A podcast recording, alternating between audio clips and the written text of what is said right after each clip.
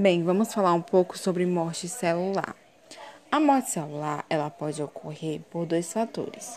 Um deles é a necrose, que seria um exemplo de quando você sofre um acidente e fica aquelas feridas, que consequentemente vai levar à morte celular. Na necrose, vamos ter anoxia, que é a falta de oxigênio.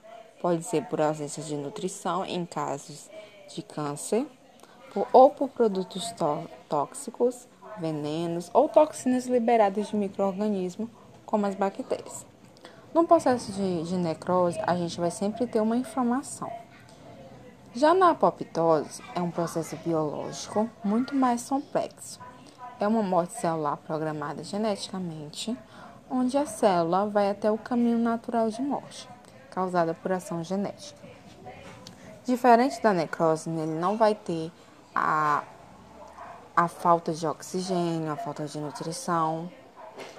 Quando estamos dentro da barriga das nossas mães, outro processo de apoptose pode se desenvolver, que seria o exemplo da membrana interdigital dos nossos dedos.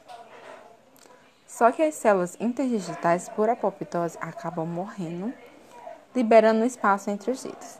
Se não ocorrer, ou seja, se não houver a morte dessas células interdigitais, a gente ficaria, ou um exemplo bem claro seria aquelas mãozinhas de pato, que pode ocorrer sim uma falha e crianças nascerem com ele. Por isso, tem que sempre ocorrer a morte interdigitais dessas células, por apoptose, é claro. A apoptose ela vai ser uma morte celular programada, mas tem que envolver sempre o processo genético. Essa é a diferença entre a necrose e apoptose dentro da morte celular.